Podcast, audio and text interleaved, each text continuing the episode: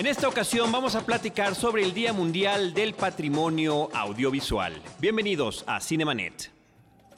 El cine se ve, pero también se escucha.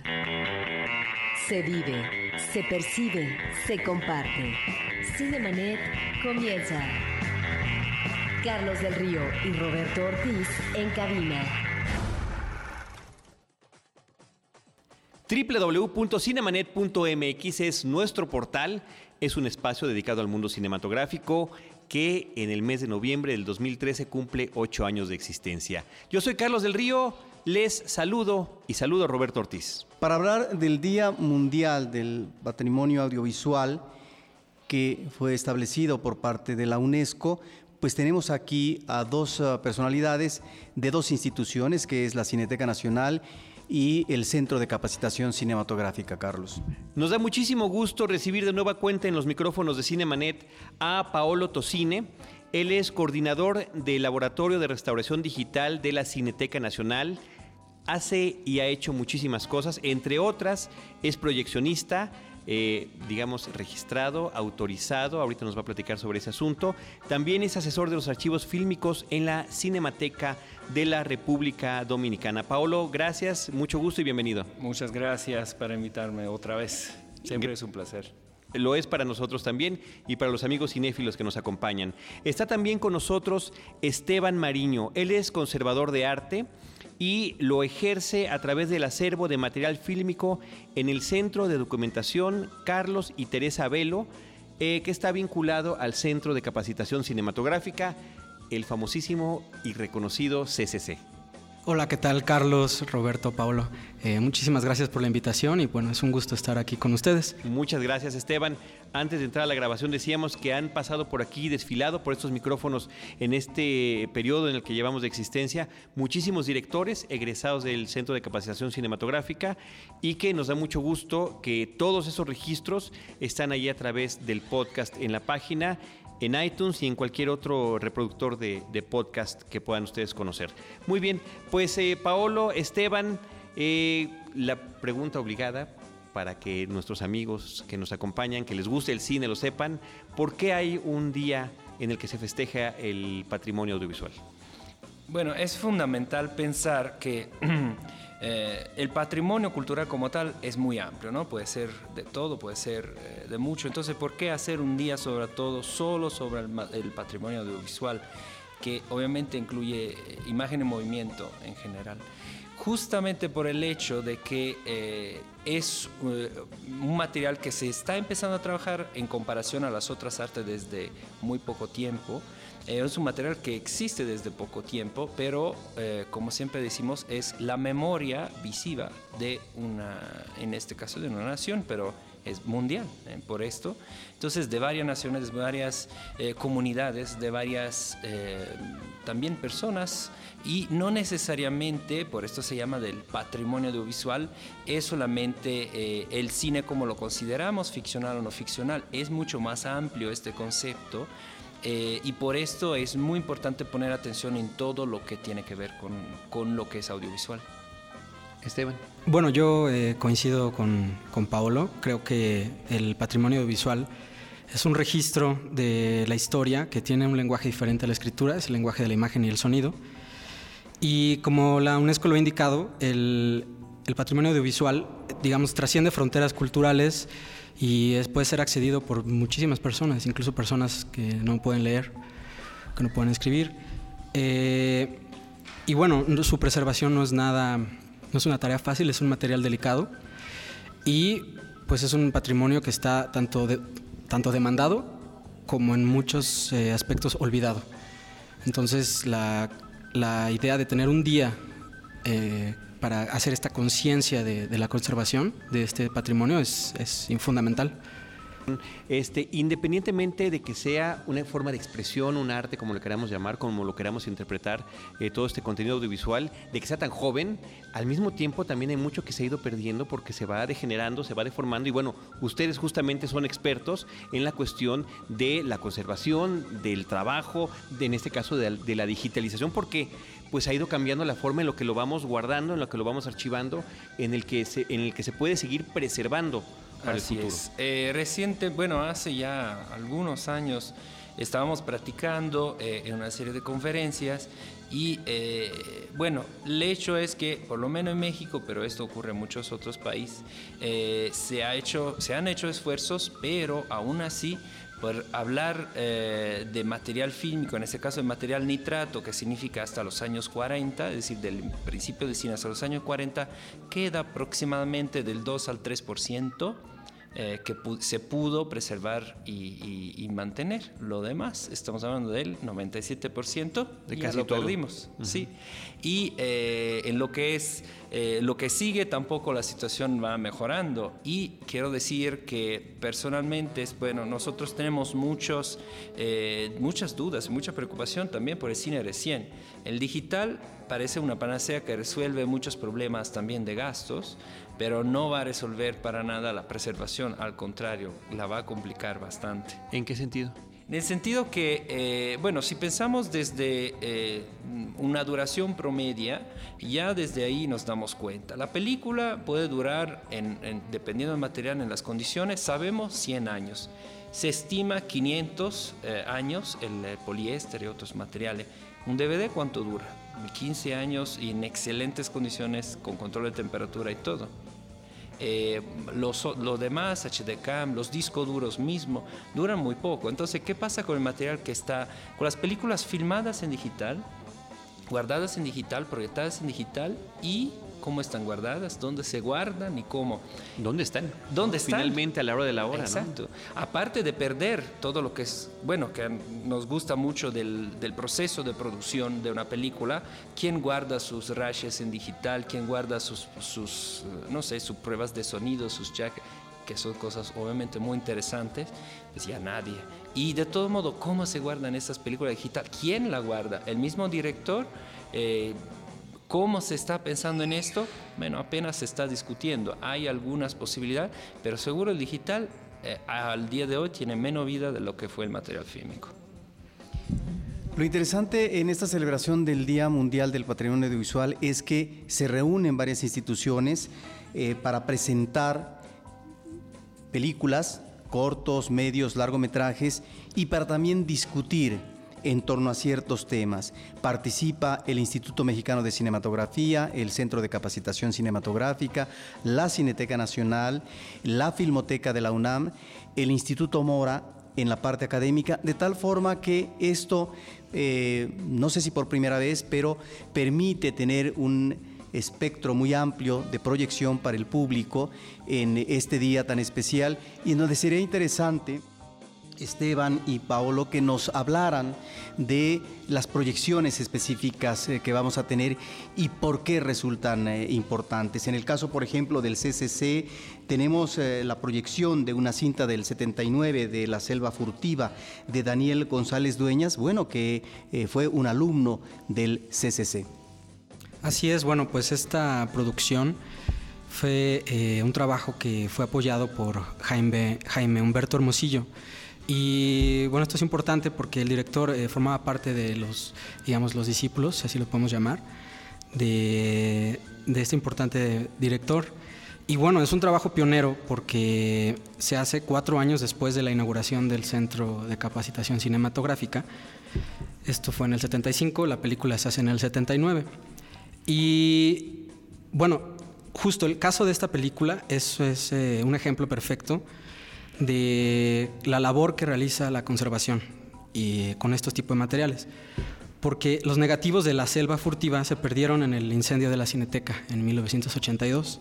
Entonces, eh, afortunadamente, gracias a los esfuerzos de la Cineteca Nacional y a la retrospectiva de Jaime Humberto Hermosillo, justamente el director Daniel González eh, otorgó una copia compuesta que él tenía, que era de 16 milímetros, para para llevarla al laboratorio de restauración digital eh, de la Cineteca Nacional. Entonces, bueno, esta es una forma, este es un ejemplo de cómo estos materiales se, recuperan y, es eh, gracias a este espacio que se va a poder tener una proyección de esta película eh, en la Cineteca próximamente, que va a tener este proceso de digitalización y me parece que en el futuro tendrá restauración. Vamos a ver. sí Porque, bueno, hay que mencionar una cosa muy importante en la restauración. Este, otra vez, el digital nos ayuda mucho, pero no resuelve todos los problemas. Eh, les hago un ejemplo muy sencillo. Un largometraje en buenas condiciones, la pura digitalización de dos horas nos lleva alrededor de 10, 15 días de trabajo, eh, trabajando desde 9 de la mañana hasta 8 de la noche, turnos continuos. La restauración nos puede llevar fácil un año, un año y medio, por un título de dos horas. Entonces, por eso no era de decir, vamos a ver así porque no nos gusta, no tenemos gana, pero es justamente por el, el hecho del tiempo que nos lleva, porque ser restaurador fílmico significa trabajar eh, como un... Yo siempre quiero decir que nosotros somos técnicos, o mejor dicho, hasta artesanos, así como siempre ha sido en el cine, porque eh, trabajamos fotograma fotograma, tenemos que limpiar cada fotograma mm, con digital, pero manualmente usamos unos tipos de plumas y unos tipos de equipos particulares, justamente. Este, no trabajamos con nuestras manos, trabajamos con medios artificiales, pero es como trabajar con nuestras manos. Y hablando ya de la actividad de proyección, Paolo, hay cosas muy interesantes que se presentarán y que tienen un vínculo directo con el taller, con el laboratorio de restauración digital. Eh, unos cortos de principios del siglo XX, eh, varios de ellos coloreados, y también algunos cortos de la Revolución Mexicana, que eso sí eh, fueron ah, restaurados. Sí, estos materiales, bueno, empezamos con el material de la revolución. El material de la revolución tiene una historia larga, compleja, interesante. es un material que no se ha filmado por no se filmó por eh, camarógrafos de Estados Unidos. Y es, ¿por qué es interesante? Eh, porque es la mirada de Estados Unidos sobre la revolución. Una mirada crítica, una mirada muy controversa y en la cual se quería enseñar en el extranjero lo fuerte, lo violento que era la revolución. Es decir, eh, la muerte, se ven, bueno, algunas escenas un poco fuertes, pero se ven destrucción de bienes, y esto era la revolución en la mirada de Estados Unidos. Digamos, en algún sentido ya es una manipulación de información desde, desde un, como estamos acostumbrados ahora, la televisión, de los medios en general. Bueno, en ese entonces era el cine, estamos hablando de 1900, entre 13 y 14. Eh, en Cineteca encontramos los nitratos originales coloreados de estos materiales y por eso se decidió de eh, hacer una restauración. Eh, la selección que tenemos tiene una duración de 15, un poco más de 15 minutos. ¿En total? En, total, sí. El material es más, sin duda. ¿Por qué elegimos 15? Bueno, este fue la idea de poder traer por el festival que acaba de terminar, donde fuimos a estrenar este trabajo justamente alguna parte de la revolución. Queremos también más adelante poder enseñar todo. Como digo, el material es muy fuerte, eh, no es a lo mejor lo más interesante de la revolución, sino lo interesante es la mirada extranjera, digamos, la mirada, la mirada crítica, yo quiero decir, sobre, sobre esto. Ahora, cuando mencionas, Paolo, que este material se encontró en la Cineteca Nacional, está ya editado, eran roches, eh, tiene alguna coherencia el discurso, se entiende lo que está pasando, o es únicamente el registro, como dices tú, muy explícito de las cosas que visualmente eran más impactantes como la muerte y la No, este material sí estaba editado, eh, tiene intertítulos originales y sí se presentaba. Ahora, el avanzado estado de eh, degradación no nos ha permitido, por esto fuimos para una recompilación, de poder rescatar todo el material completo. Entonces hay, hay, faltas y eh, por esto elegimos las partes que eran más, eh, digamos, también coherentemente con su composición. Tampoco fuimos editando, esto sí lo quiero aclarar. Eh, el material como tal se enseñó en varias funciones, en varios lados, incluso en Estados Unidos, Canadá, probablemente también en Europa, Francia, Inglaterra tenemos eh, esta idea. Entonces sí viajó bastante. Estas copias llegaron igual para una historia un poco eh, larga, pero digamos llegaron a México, no estaban en México. Entonces no sabemos realmente estas copias hasta cuántos países hayan viajado. Solamente tenemos encima del material un sello de British Columbia, de, de Canadá. Entonces estamos seguros que por lo menos esas copias se enviaron también hacia allá. Estos materiales corresponden al periodo 1910-1915, donde hay acontecimientos históricos en Ojinaga, en Veracruz, eh, donde también están personajes históricos militares como Francisco Villa y demás. Es, por lo tanto, un material de gran importancia. La Cineteca Nacional, a través de su laboratorio de restauración digital, también presentará unos cortos de principios de siglo que son hermosísimos y sobre este trabajo que están haciendo Paolo y la proyección que se va a tener eh, sería interesante porque yo creo que este también eh, es uno de los platillos que seguramente vamos a tener.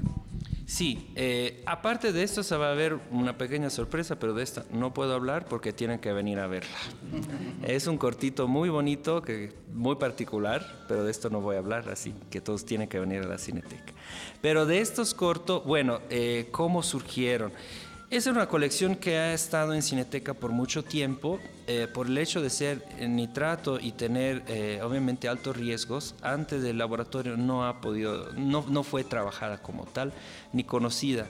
Ahora, mi especialización siempre ha sido el cine mudo y entonces empecé cuando finalmente el laboratorio pudo trabajar correctamente en espacios seguros. Mi primera búsqueda fue sobre el cine mudo. Y ahí encontré esta colección que es larga, vamos a ver solamente algunos, son más, los estamos trabajando. ¿De qué se trata?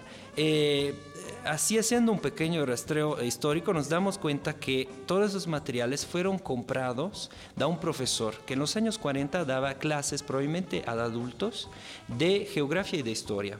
¿Por qué? Porque todos tienen el mismo tema, son 20, 22 cortos que tienen tema o histórico o geográfico y eh, seguramente fueron traídos de Francia o de otros eh, países, probablemente la mayoría de Francia, a México por una, una, productora que los compró directamente allá y lo trajo acá. ¿De qué hablan? ¿Por qué son tan interesantes? Eh, es una mirada sobre el mundo. Es decir, hay algunas, algunas de lo cual van a poder ver. podemos ver las cataratas de Niagara en los años 13 coloreadas y vamos a ver eh, un río de Japón, río Katsura, si no me equivoco, igual con colores muy particulares, con técnicas aún ahora muy eh, experimentales. Y eh, allá dentro de la colección incluso hay otros materiales tan particulares y es una paleta de colores. Es decir, el cine mudo como tal, muchas personas lo piensan en blanco y negro y a veces un poco estancado en este sentido. O sepia, ¿no? O sepia, exacto. Al contrario, el cine mudo era una paleta de color. Es muy difícil que haya habido películas mudas solamente en blanco y negro. Normalmente todas las películas tenían color, diferentes tipos de color. Ahora tenemos que eh, entender que el color eh, en esa época era distinto, no era el color como estamos acostumbrados. En muchos casos era un color, eh, podía haber sido azul o amarillo, que se repetía dentro de toda la película o que cambiaba, había cuatro o cinco colores que cambiaban. En el caso de estos materiales, este, traen detalles coloreados, puede ser este, una parte de río con un color, una parte del árbol con otros color. Eh, son muy experimentales, como dije, y creo que aún después de más de 100 años, todavía son muy atractivos, son muy visivos y son un tipo de cine que a lo mejor quien piensa en cine mudo no se espera. Muy bien, lo que sería una sorpresa sorpresa para, para los espectadores. Eh, Roberto, yo quisiera que Esteban nos platicara sobre este trabajo que se está realizando en el CCC, porque en ese caso la conservación pues debe de ir no sobre los trabajos de todos estos egresados de tantos años ya desde el 75 que nos estás comentando y cómo y por qué y de qué forma y para qué, ¿no? Este, se están guardando estos, estos documentos. Digo, nos queda muy evidente, pues claro, hay que tener el registro de lo que nuestros egresados están produciendo a lo largo de los años, ver cómo van evolucionando a lo largo de las décadas. Pero bueno, es un trabajo que es mucho más complejo que eso. Sí, bueno, eh, el CCC, además de una escuela, eh, como tú bien lo planteas, es un centro de, producción. Digamos, la necesidad de expresar eh, sentires a través de la imagen y el sonido es algo que los alumnos traen desde que entran a la escuela y además de adquirir los conocimientos teórico-prácticos para realizar la cinematografía, los alumnos producen películas. Y bueno, eh, desde 1975 se han hecho varios trabajos, varios de ellos han tenido eh, un buen reconocimiento nacional e internacional. Eh, el CCC tiene alrededor de 623 premios, incluyendo el de Berlín premios en el Festival, Festival de Cannes y Arieles. Entonces, hay un gran valor en todo este acervo y además de que, bueno, como tú lo planteas, es un registro, digamos, como, como quiera que sea, es un registro de la historia del cine en México. Y es una producción importante, entonces hay una necesidad de, controlar, de, registrar y de, preservar este patrimonio. Entonces el Centro de, Documentación eh, tiene como premisa principal eh, tener, tener este archivo bien, bien preservado.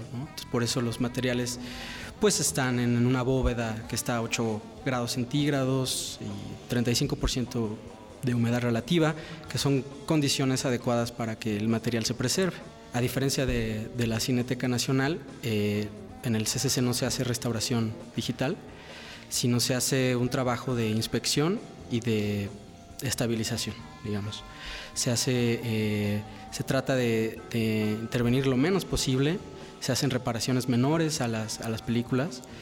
Eh, esto tiene que ver con uniones, con reparaciones de, de, perforaciones. Pues estamos hablando de que todo se está conservando en su formato original. Así es, así es. Todo esto que te digo es material que, que es analógico, pues es material que está en 35 y 16 milímetros. Y bueno, esa es eh, una parte importante de, del centro de documentación, pero bueno, el centro de documentación es también una biblioteca.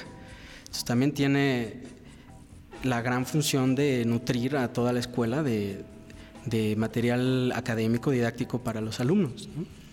Y eso también es un, es, es, un trabajo importante. Y bueno, la, digamos, la, regresando a la conservación, que es, eh, digamos, en, a lo que yo más me dedico, es que eh, la inspección física es importante, ¿no? Es un primer paso que se hace para conocer estos materiales. Se hacen bobinas, se pasa la película, se ve a través de una mesa de luz, eh, se utilizan diferentes herramientas y se vacía toda la información, información que viene de una fuente directa del material. Y es a partir de estos primeros momentos en donde ya se empieza a pensar en qué le sucede a este material, ¿no? En qué, cuáles son los pasos que vamos a seguir. Y sí, hay veces donde el material, bueno, está tan degradado que digamos, no hay, no hay mucho que hacer. Pero ahorita el siguiente paso en todo esto es la digitalización, ¿no lo es? ¿Es por una cuestión de recurso económico? ¿Por qué no, no se han integrado a esto o por el trabajo este que tan grande que significa? Pues fíjate, la, yo creo que el, el trabajo de, del centro de documentación ha sido un trabajo arduo. Primero se ha tenido que, que documentar muy bien el acervo, se ha tenido que hacer un registro de las películas que hay. Y bueno, esto ha tomado bastante tiempo, pero bueno, ya, ya el centro se encuentra, eh, está integrado a la Federación Internacional de Archivos Fílmicos, a la FIAF, y al SILECT, que es el Centro Internacional de Escuelas de Cine y Televisión.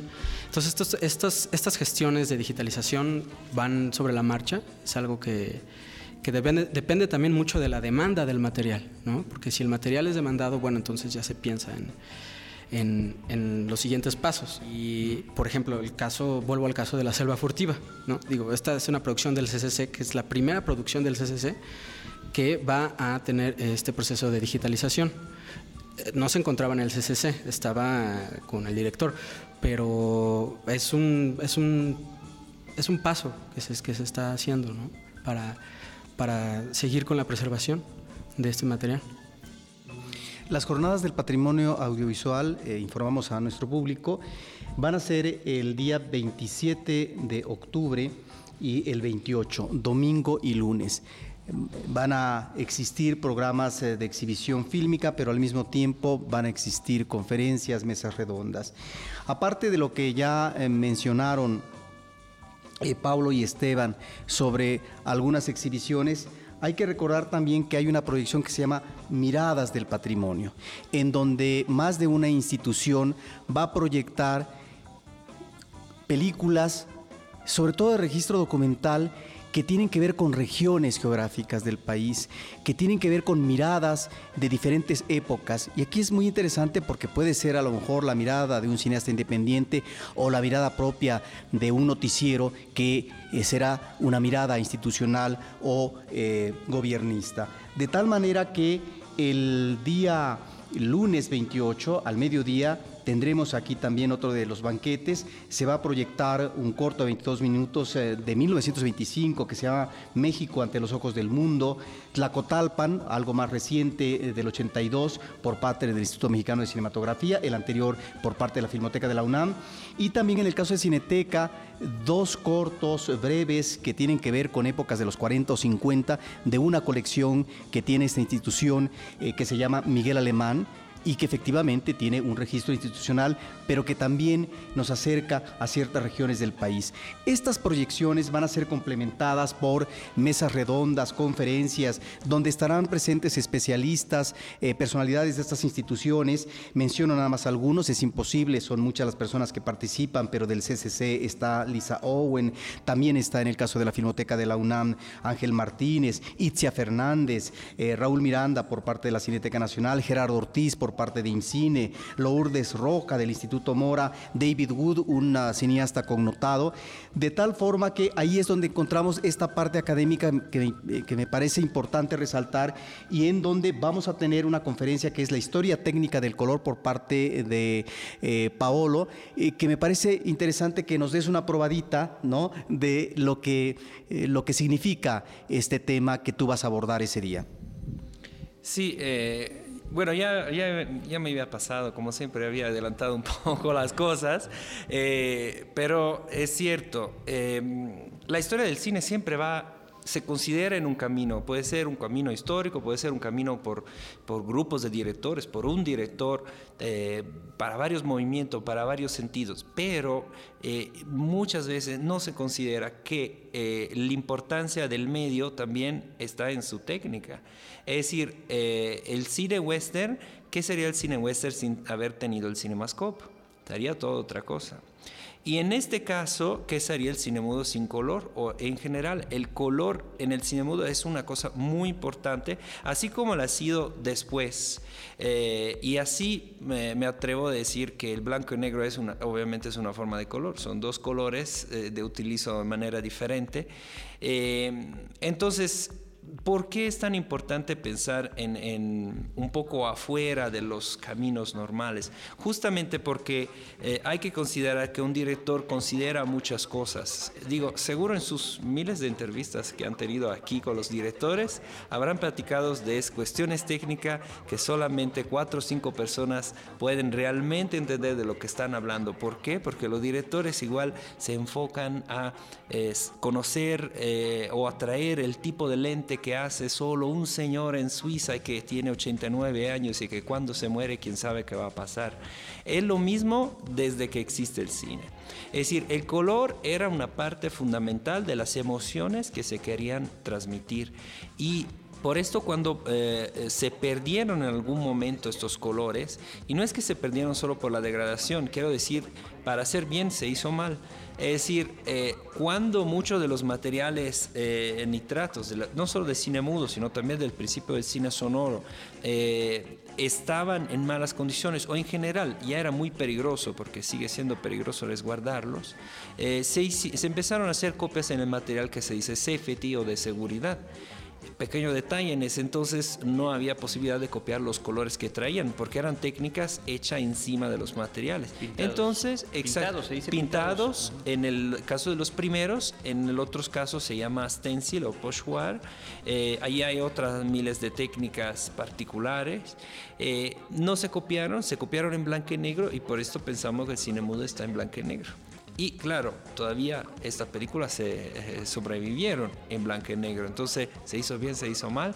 Quién sabe. Seguramente nosotros en 20, 30 años nos van a reclamar también los errores, horrores que estamos haciendo, pero por esto este, el hecho de poder eh, conocer más del cine y de la película, lo que sea, más allá de su contenido, sino su parte técnica, es fundamental para no estar repitiendo errores, para conservarlo lo más largo posible en la mejor manera posible.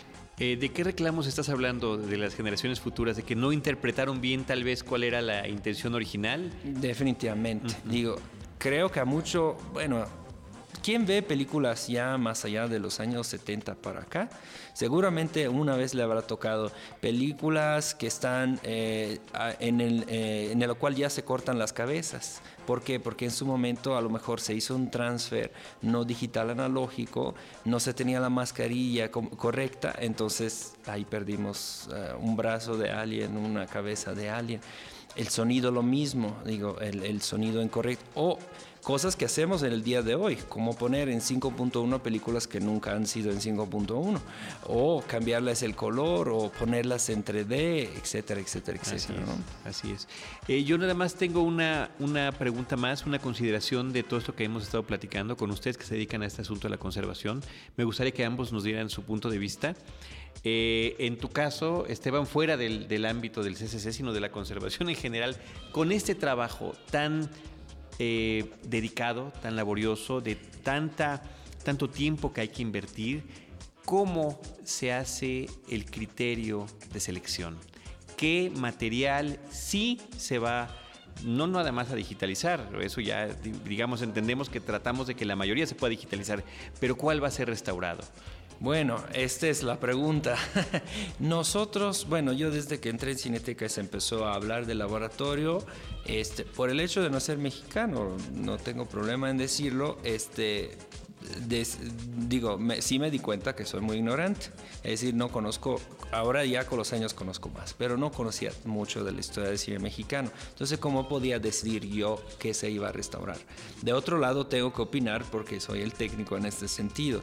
Este, entonces, en Cineteca se creó un grupo de trabajo en este sentido que pueda aconsejar sobre los materiales que están en Cineteca, pero no solo lo que están en Cineteca, sino lo que nos gustaría que estuvieran en Cineteca o que se están perdiendo.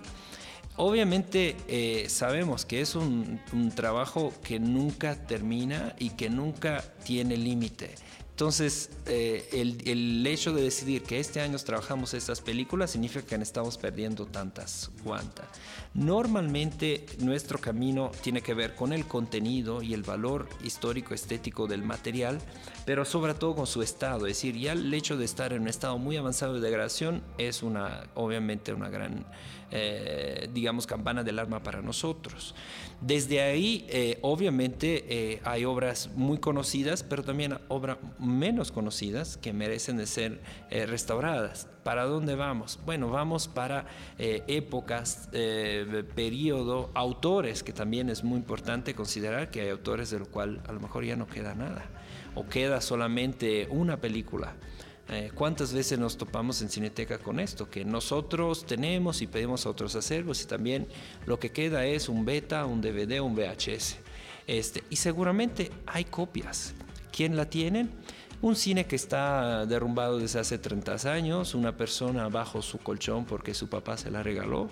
Entonces, cuando... ¿El director que la guardó? El director Aunque la copia oficial se haya destruido en un incendio. ¿no? y los negativos me parece que se quemaron. Sí, sí, esto fue el otro asunto. Que bueno, también Cineteca tuvo su tragedia. Este, y por esto está haciendo tantos esfuerzos para recuperar lo que lamentablemente se perdió. Esto ocurrió ha ocurrido en muchos otros países, en Alemania, eh, bueno, en Italia en algún sentido, en muchos lados y en muchos otros. No fue un evento tan trágico, pero fue el tiempo, que es lo que nos gana siempre, básicamente. Eh, bueno, yo eh, una vez más coincido con Pablo, creo que ha, mencionado tópicos muy claros y yo creo que es importante decir que nuestra concepción del patrimonio va a determinar su preservación. La forma en que la importancia que nosotros le demos va a determinar si permanece o no permanece, o cómo permanece, o en qué condiciones. Entonces, como todas las disciplinas, la conservación tiene que constantemente cuestionarse y tiene que estar haciendo códigos nuevos de ética. ¿Por qué? Porque el patrimonio va cambiando. Y el caso del patrimonio visual es un perfecto ejemplo de, de esta dinámica que tiene y de este constantemente está en revolución y la tecnología va cambiando y hay nuevas formas de aproximarnos y creo que algo que es muy ventajoso del patrimonio audiovisual, yo que he trabajado con otros materiales, es que la digitalización permite salvar a los materiales analógicos de interpretaciones incorrectas. Y eso es algo, para mí es maravilloso, porque es cierto, podemos tener interpretaciones erróneas, podemos tener, eh, pues, valga la redundancia, errores, errores en, nuestro estudio y en, nuestro, nuestra restauración, pero el original está salvado, si es que está en, bueno, en condiciones eh, adecuadas, ¿no? Y a veces, muchas veces los materiales eh, cuando son muy famosos, a veces incluso son muy demandados y, bueno, no es tan favorable para los, para, para, los materiales. Entonces sí, sí creo que, que es muy importante que la conservación esté cuestionando su labor constantemente porque es una forma de que, de que se pueda hacer más eficiente nuestro trabajo y, eh, y considero que, que, bueno, que la labor de, del conservador pues sí es una labor que es muy importante porque reúne varias disciplinas en una y hace, hace que esta preservación sea pues lo más adecuada posible. Estas jornadas del patrimonio audiovisual, Carlos, y el público que nos escucha, hay que decir que las instituciones eh, que participan tienen finalidades eh, no propiamente diferentes, pero sí particulares con respecto a los materiales audiovisuales que resguardan. No es lo mismo una institución como el Instituto Mexicano de Cinematografía, que produce cine en México y que finalmente tiene la eh, idea y el proyecto de difundir, distribuir estos materiales, no solamente en el entorno comercial, sino también en los diferentes festivales eh, nacionales y extranjeros. Pero también ya hay una labor propia eh, de conservación, como lo vemos también en el caso del CCC, que si bien es el ámbito académico, es ya la mirada que se observa en los últimos años por parte de esta institución de un trabajo arduo que se está haciendo para poder efectivamente conservar estos materiales de alumnos, muchos trabajos cortometrajes, pero también no solamente son los trabajos escolares, sino estos proyectos que tiene el CCC de las óperas primas, que últimamente hemos visto que hay un camino muy provechoso eh, de estas ah, producciones que arrojan estos alumnos egresados y que finalmente están ya incursionando con mucho éxito en festivales nacionales e internacionales y que en esta escuela específica arroja más de 600 premios en el país o en un entorno internacional. O acervos fílmicos como la Filmoteca de la UNAM y Cineteca Nacional que efectivamente son la custodia desde lo que es fines del siglo XIX y siglo XX y lo que es ahora en nuestra actualidad los materiales fílmicos y no solamente el rescate, la conservación y preservación, sino también, en el caso ya de Cineteca Nacional, esta posibilidad que además es eh, algo que nos da, que ilumina eh, el camino que por lo pronto a veces parecía un tanto oscuro de materiales que se pierden y no había posibilidad de salvarlos, que a partir de la restauración digital, eh, y, pero también de la digitalización, podemos o se pueden ya conservar institucionalmente estos materiales. Y esto nos da en la exhibición un ejemplo de cómo materiales que están en un acervo y que se pierden, como en el caso de la selva furtiva, se pueden rescatar. Hay un caso específico, eh, se va a exhibir el documental Niño Fidencio, el taumaturgo del Espinazo de Nicolás Echevarría, un trabajo de 1980 formidable, en donde el director, a partir del visionaje que hace de la cineteca inicial, físicamente hablando, que se encontraba en Tlalpan y Churubusco, encuentra material eh, del periodo silente de este personaje, eh, digamos un santón, el niño Fidencio, y estos materiales eh, se perdieron. Eh, con el incendio de Cineteca, pero fueron incorporados a este documental de tal manera que el público ayer y hoy tiene la posibilidad a partir de estos materiales que se introducen en este documental de conservarlos finalmente. ¿A partir de qué? A partir de la película. Recordamos que hay no solamente proyecciones, sino también toda una serie de conferencias que es lo que va a complementar y reforzar. Son dos días intensos, fuertes, pero yo creo que el público va a tener, Carlos, una posibilidad, un abanico abierto de eh, documentos de diferentes épocas y también en el caso de los especialistas y de los investigadores, también sobre casos específicos del cine mexicano o del cine de otros países. Para que puedan ustedes darse cuenta del, del abanico y elegir qué parte del abanico quieren disfrutar eh, y, y del cual se quieran nutrir, eh, visiten por favor www.cinetecanacional.net. No sé si hay algún otro espacio en internet, eh, Esteban y Paolo, donde podamos recopilar información o nos remitimos básicamente al de la Cineteca. Sí, me parece que es el más adecuado. www.cinetecanacional.net. Estimados Paolo y Esteban, ¿algún comentario en esta parte final de la charla?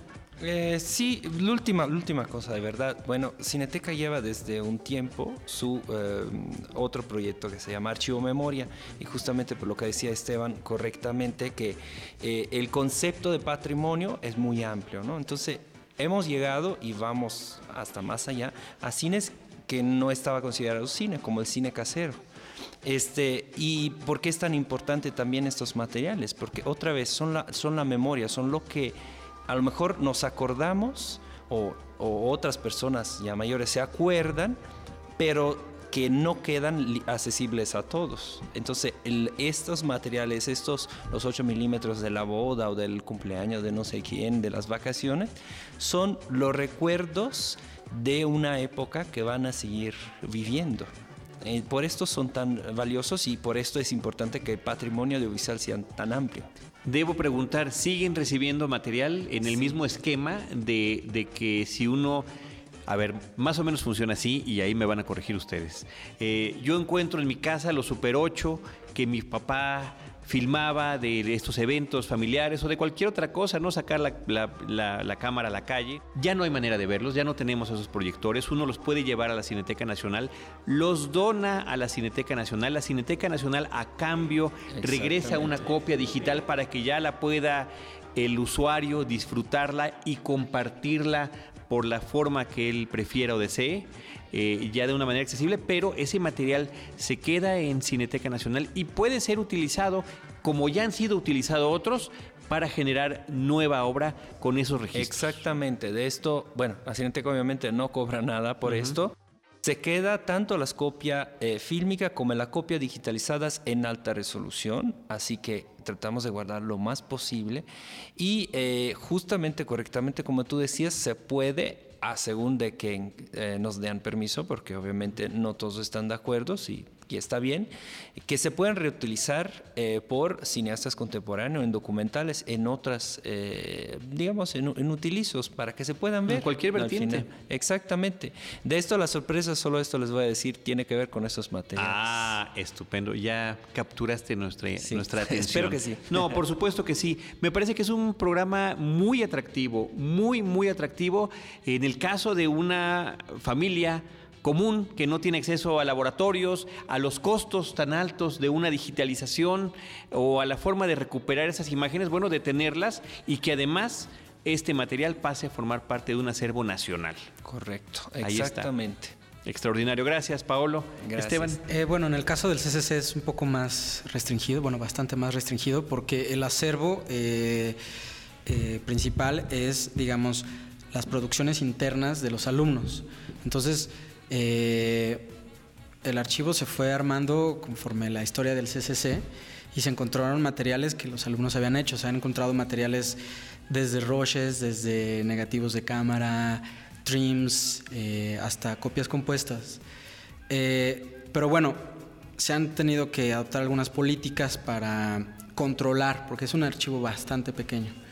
Entonces, ha habido muchos, muchos alumnos que, que ahorita están en proceso de titulación, pero digamos son alumnos que, se, que salieron de la escuela ya hace tiempo, pero con esta nueva eh, norma de, de la obtención de la licenciatura en el Centro de Capacitación Cinematográfica, pues los alumnos tienen esta oportunidad de obtener su título y regresan con sus materiales eh, a, a ver qué se puede hacer con ellos, a tratar de, proyectarlos o si no, eh, inspeccionarlos, nos piden ayuda para, buscar información y seguir con este tratamiento de, titulación.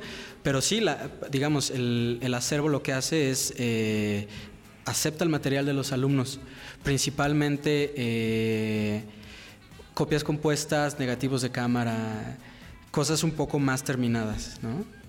Ese es, ese es, digamos, hay una, digamos que hay un filtro más. Pero finalmente este, este, esta vertiente está permitiendo que el mismo acervo se siga nutriendo Claro. de esos trabajos que posiblemente por cualquier omisión que haya sido, eh, no se conservaron en ese momento, ¿no? Claro, así es. Muy bien, pues muchísimas gracias por esta charla. Eh, sabremos que todo esto lo podremos ver de una manera mucho más amplia en este gran encuentro y gracias por venir a Cinemanet a platicar del Día Mundial del Patrimonio Audiovisual. Paolo.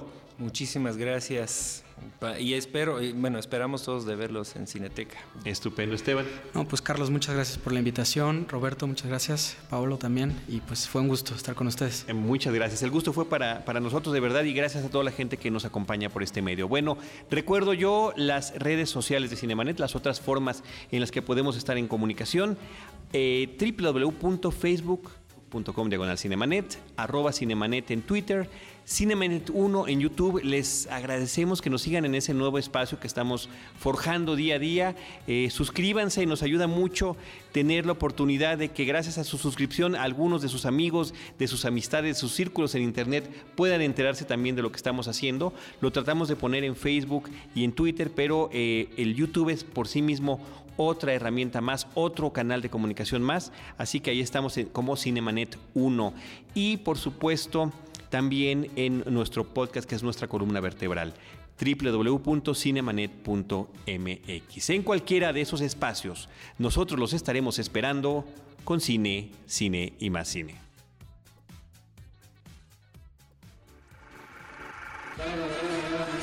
Cinemanet termina por hoy. Más cine en Cinemanet.